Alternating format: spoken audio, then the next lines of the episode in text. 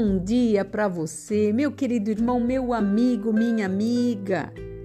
A palavra de sabedoria nesta manhã, nesta terça-feira, uma terça-feira fria, mas aonde o calor do Espírito Santo de Deus falará aos nossos corações e deixará com que nós possamos entender que todas as coisas têm os seus propósitos e um dos maiores propósitos de Deus na nossa vida é saber que somos capazes de vencer os obstáculos que todos os dias nós temos.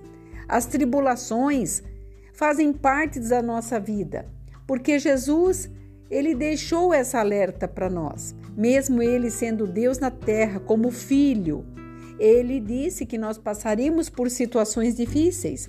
E muitas vezes nós ficamos nos lamentando e colocando a situação acima daquilo que nós cremos e acreditamos que é Deus.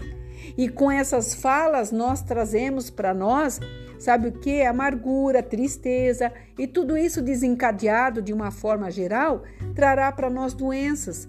Doenças essas respiratórias, doenças essas circulares da nossa rede sanguínea e também trará para nós distúrbios que distúrbios esse, pastora? Distúrbios mentais, porque nós começamos a analisar por que a pessoa tal tem ou não tenho, por que eu não consigo receber, por que eu não consigo ver a minha a minha vitória.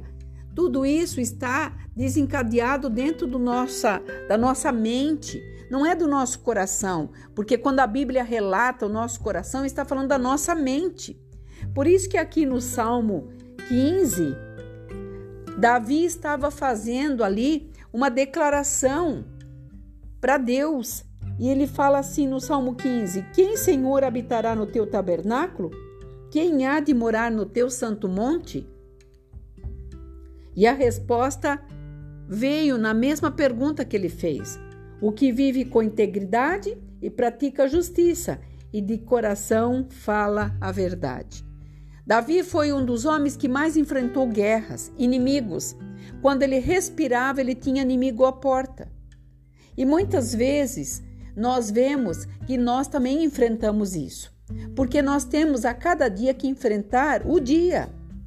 Dentro deste dia, nós temos que nos acelerar para fazer o nosso serviço, para levantar, caminhar para longe muitas vezes. Muitos viajam até para chegar até teu emprego. Outros têm que fazer percursos em coletivos que são longos percursos.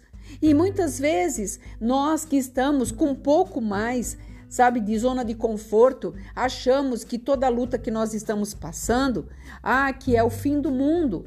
E não é. Muitas e muitas vezes todos esses desafios da nossa vida são eles que nos levarão à frente.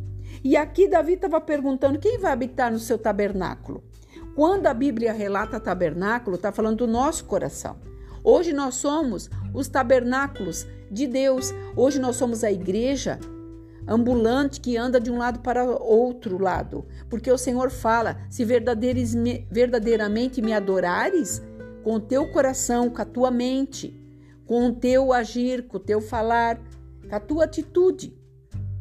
Eu jamais vos deixarei. A palavra nos relata. Quando nós conhecemos os mandamentos de Deus e seus estatutos, nós entraremos nas linhas e entrelinhas do que a palavra significa. E uma palavra de Deus, ela tem o poder em vários significados. Então entenda que quando Davi ali estava fazendo essa pergunta para Deus, ele mesmo estava respondendo, porque ele sabia que na vida dele, corriqueira, era baseada em lutas. Lutas renhidas, era espada. Ele tinha que vencer na força brutal e ele confiava em quem? Na vitória que Deus estaria trazendo para ele. E dentro dessa estratégia de guerra, ele se tornou um grande rei. E ele estava dizendo aqui o que vive na integridade, o que pratica justiça e o que fala de coração a verdade. Então, isso nós temos que trazer para nós, que nós temos que estar com a integridade. Integridade aonde? Em ter comunhão com Deus. Nós hoje somos essa igreja. Temos que aprender a praticar o que é bom, na justiça de Deus e falar a verdade de coração, doa quem doer. Que nós, muitas pessoas falam assim para mim: "Ah, mas eu só omiti". Omitir também é mentira. A verdade tem que ser plena. Sabe por quê? Porque hoje você fala algo, amanhã você vai ter que fugir desse algo que não era verdade. Depois de amanhã esse algo já aumentou e cada dia você vai se distanciando mais e a verdade vai ficando tão distante que você não consegue mais trazê-la de volta. E com isso a tua integridade desce. E como pode a tua a tua paz interior e estar em paz com Deus se a tua integridade está devendo algo. Por isso que nós temos que fazer da nossa integridade o que nos faz chegarmos perto de Deus. Esse é o foco. E sabemos que essas bem-aventuranças com esse relacionamento de Deus, nós seremos pessoas bem-sucedidas. Porque a palavra de Deus fala que as bem-aventuranças nos alcançará. Não é nós nós, não, eram, não são nós corremos atrás delas, elas vêm atrás de nós de uma forma natural, porque você está colocando em prática tudo aquilo que você está aprendendo, que é ter a integridade de falar, não omitir. Se você pode fazer, faça. Se você pode ajudar, ajude. Porque a palavra diz que a Deus nós estamos fazendo. Então nós sabemos que tudo isso que Davi deixou relacionado aqui, ele estava dizendo que são três pontos fortes para que nós possamos colocar em prática. Ontem, não, todos os dias, todos os dias sermos gratos pelo nosso emprego, pela nossa família, pelo nosso vizinho, que possamos abençoar o da esquerda, da direita, de trás e da frente, que da nossa boca saiam palavras bem-aventuradas, palavras de integridade e que por onde você passe, as pessoas te conheçam pelo que você é e não pelo que você tem.